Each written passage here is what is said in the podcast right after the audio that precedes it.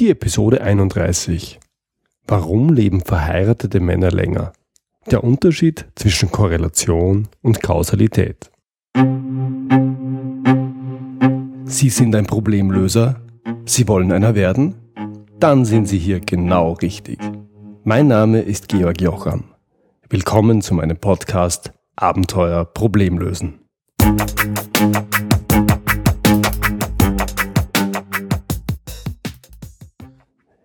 Kennen Sie diese Sommerloch-Schlagzeile? Verheiratete Männer leben deutlich länger als unverheiratete Männer. Und dann im Text. Wenn Männer heiraten, leben sie länger, weil sie von ihren Frauen umsorgt werden. Sie fragen sich jetzt vielleicht, was das mit Problemlösen zu tun hat. Ganz einfach. In diesem Podcast kommen immer wieder Begriffspaare vor, deren Verständnis für das Lösen von Problemen, nun ja, nützlich ist. Zum Beispiel kompliziert und komplex. Das Thema habe ich schon mal in einer eigenen Episode behandelt. Ich glaube, es war die Episode 16. Und es ist auch schon in dem einen oder anderen Interview vorgekommen.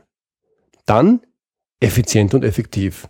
Hatten wir bis jetzt noch nicht, kommt aber sicher noch die eine oder andere Episode. Und schließlich Kausalität und Korrelation. Diesem Begriffspaar möchte ich mich heute widmen. Ich möchte betonen, dass ich es nicht als Teil eines Erziehungsauftrags verstehe, wenn ich mich diesen Begriffen widme. Ja, und ich bin auch nicht die Sprachpolizei, die mit missionarischem Eifer durch die Lande zieht und ihnen vorschreiben möchte, was sie wie verwenden und sagen sollen. Allerdings gibt's auch dazu eine schöne Geschichte. Kennen Sie Brian Henderson? Brian Henderson ist aufgefallen, dass immer mehr Menschen im Englischen statt something consists of oder auch something is composed of die Formulierung something is comprised of verwenden, wenn sie zum Ausdruck bringen, woraus etwas besteht. Das ist sprachlich nicht sehr schön und streng genommen auch grammatikalisch nicht ganz richtig. Die meisten Menschen würden jetzt sagen, gut, Sprache entwickelt sich ähm, laufend, das gehört einfach dazu. Ich gehe Kino hätte vor 20 Jahren wahrscheinlich auch niemand gesagt. Brian Henderson sieht das anders. Im Jahr 2007 hat er damit begonnen, alle Formulierungen mit comprised of auf Wikipedia durch eine grammatikalisch korrektere Formulierung zu ersetzen. Er hat damit eine gewisse Berühmtheit erlangt, weil er bis zum Vorjahr insgesamt 47.000 Wikipedia-Einträge ausgebessert hat.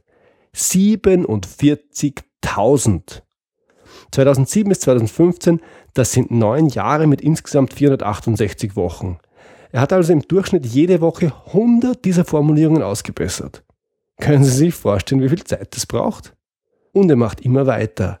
Er ist noch nicht am Ende. Er wird es wohl auch nie sein, denn pro Woche taucht die Formulierung comprised auf, rund 70 Mal in neuen Artikeln auf Wikipedia auf. Und Brian Henderson kümmert sich darum. Unerbittlich. Verrückt, oder? Ich persönlich finde Brian Henderson cool weil ich es einfach mag, wenn jemand sein Ziel mit einer solchen Bestimmtheit verfolgt. Allerdings sind meine Ziele etwas anders gelagert als seine. Mir geht schlicht darum, dass uns das Verständnis und die richtige Verwendung mancher Begriffe dabei hilft, bessere Entscheidungen zu treffen.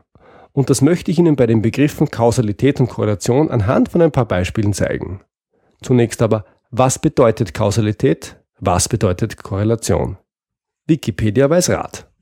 Kausalität ist die Beziehung zwischen Ursache und Wirkung, betrifft also die Abfolge aufeinander bezogene Ereignisse und Zustände. Oder ein Ereignis oder der Zustand A ist die Ursache für die Wirkung B, wenn B von A herbeigeführt wird. Kausalität bezeichnet also einen ursächlichen Zusammenhang.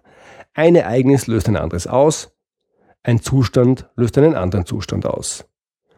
Ein schönes Beispiel sind Dominosteine. Der erste Dominostein fällt um, berührt den nächsten Dominostein, der ebenfalls umfällt und den nächsten berührt und so weiter. Und Korrelation?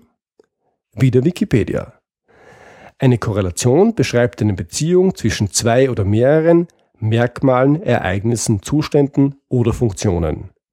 Zwischen Merkmalen, Ereignissen oder Zuständen braucht keine kausale Beziehung zu bestehen. Manche Elemente eines Systems beeinflussen sich gegenseitig nicht oder es besteht eine stochastische, das heißt vom Zufall beeinflusste Beziehung zwischen ihnen. Korrelation könnte man auch als Gleichzeitigkeit bezeichnen, also das gleichzeitige Auftreten von zwei Ereignissen. die aber nicht unbedingt etwas miteinander zu tun haben müssen. Auch hier ein Beispiel. Kevin, Chantal und Jacqueline sind schlecht in der Schule. Oscar, Marie und Charlotte hingegen haben gute Noten. Sind Kevin, Chantal und Jacqueline nun schlecht in der Schule, weil sie so heißen? Oder heißen schlechte Schüler häufiger so? Oder aber gibt es einen dritten Faktor, nämlich dass sozial schwache Eltern oft Kinder haben, die schlecht in der Schule sind und dass sozial schwache Eltern ihre Kinder häufiger Kevin, Chantal oder Jacqueline nennen, als das gut situierte Eltern tun. Warum ist es nun wichtig, Korrelation und Kausalität in der Problemlösung zu unterscheiden? Probleme haben in der Regel Ursachen. Und Ursachen stehen in einem kausalen Zusammenhang mit einem Problem.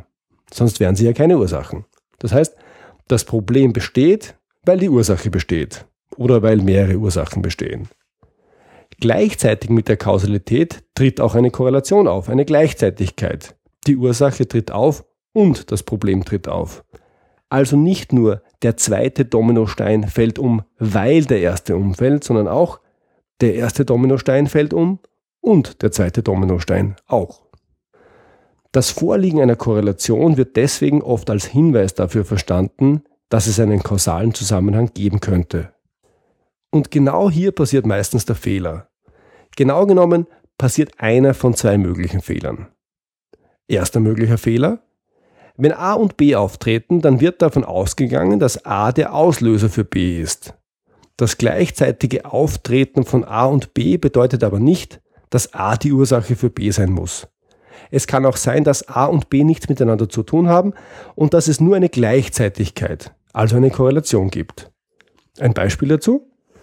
Ein englischer Wissenschaftler hat nachgewiesen, dass über zwei Jahrzehnte hinweg das Wirtschaftswachstum umgekehrt proportional der Rocklängen gemäß der aktuellen Mode war. Kurze Röcke, hohes Wirtschaftswachstum, lange Röcke, niedriges Wirtschaftswachstum. Bedeutet das, dass das Wirtschaftswachstum einen Einfluss auf die vorherrschende Mode hatte? Oder aber, dass die Länge der Röcke einen Einfluss auf das Wirtschaftswachstum genommen hätte? Sicher nicht. Hier haben wir es ziemlich eindeutig mit Korrelation zu tun und nicht mit Kausalität. Zweiter möglicher Fehler, wenn es tatsächlich einen ursächlichen Zusammenhang zwischen A und B gibt, dann heißt das nicht automatisch, dass A auch wirklich B auslöst. Es könnte auch genau umgekehrt sein. Also Ursache ist in Wirklichkeit Wirkung und Wirkung in Wirklichkeit Ursache. Und hier kommt die Sommerloch-Schlagzeile von vorhin ins Spiel. Verheiratete Männer haben eine höhere Lebenserwartung. Die Ehe verlängert das Leben. Wenn das wirklich stimmt, ist die logische Empfehlung ganz einfach. Ein Mann, der länger leben möchte, soll doch bitteschön heiraten und damit seine Lebenserwartung erhöhen. Und das ist natürlich ein ziemlicher Blödsinn. Dieser Empfehlung liegt die Annahme einer Kausalität zugrunde, die ungefähr so lauten könnte.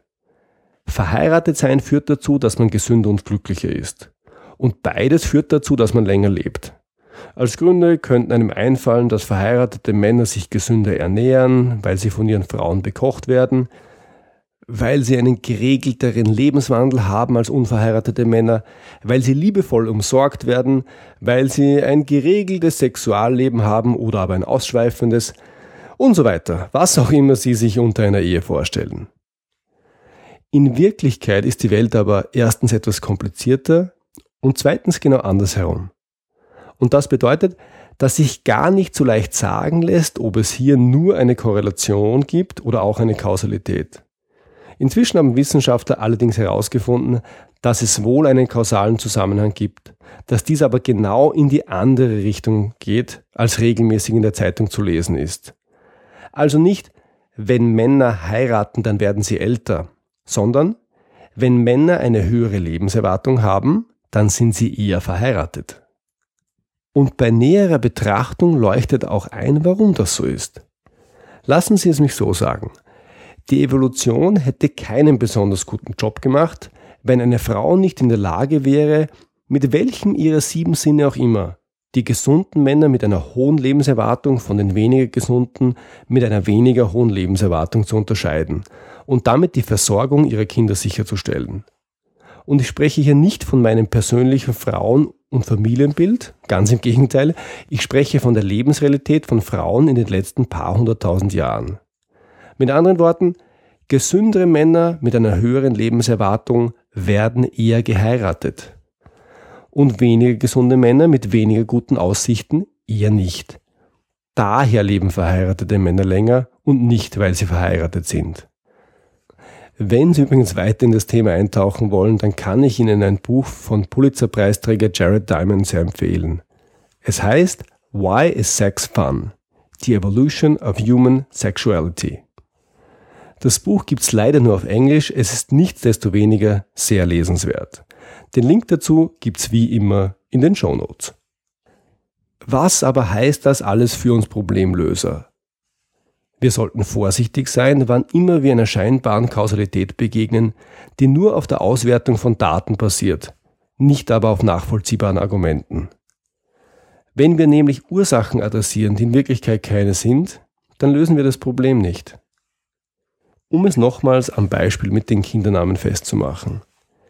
Wenn wir Familien in sozial schwachen Gebieten den Rat geben, ihre Kinder statt Kevin, Chantal und Jacqueline in Zukunft Oskar, Marie und Charlotte zu nennen, gerne auch Ferdinand, Sophie oder Marlene, dann wird das deren Schulnoten, deren Bildung und deren Zukunftschancen nicht positiv beeinflussen, weil das eine mit dem anderen schlicht und einfach nichts zu tun hat. Das war's für heute. Ich freue mich, wenn Sie beim nächsten Mal wieder dabei sind. Wenn Sie Fragen an mich haben, dann schicken Sie mir bitte ein Mail an feedback at abenteuer-problemlösen.com oder kontaktieren Sie mich direkt über meine Website. Und wenn Ihnen diese Episode gefallen hat, dann freue ich mich wirklich über Ihre ehrliche Bewertung auf iTunes. Danke fürs Zuhören. Bis zum nächsten Mal. Liebe Grüße aus dem schönen Wien, Ihr Georg Jocham. Thank you.